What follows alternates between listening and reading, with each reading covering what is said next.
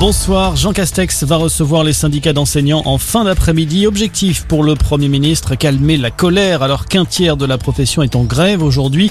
Un jeudi noir dans les écoles avec la moitié des établissements fermés pour dénoncer notamment le protocole sanitaire actuellement mis en place. Protocole qui a été modifié trois fois en dix jours. Euh, plusieurs rassemblements ont lieu partout en France, notamment à Marseille, Nice, Nancy, Bordeaux, Toulouse ou encore à Paris. L'actualité, c'est aussi Anne Hidalgo à la relance. La candidate socialiste à la présidentielle a dévoilé aujourd'hui son programme. 70 propositions pour réunir la France, selon ses mots. À retenir notamment la revalorisation du SMIC, le droit de vote à 16 ans ou encore la création d'un ministère du climat et d'un impôt de solidarité sur la fortune pour protéger l'environnement et la biodiversité. Une enveloppe de 4 millions d'euros pour sécuriser les lieux de culte, annonce ce soir de Gérald Darmanin. Le ministre de l'Intérieur s'est rendu aujourd'hui dans deux églises de Seine-Saint-Denis. Elles ont été la cible d'actes de vandalisme dans la nuit de dimanche à lundi. Des individus ont fracturé les lieux et ont dérobé du matériel de sonorisation notamment.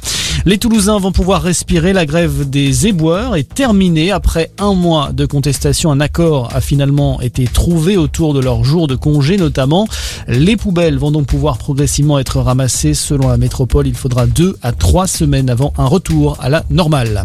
Fin de la vigilance orange au cru. Dans le sud-ouest, l'alerte a été levée en Gironde. Dans le Lot-et-Garonne et le Tarn-et-Garonne, le pic avait été atteint ce matin.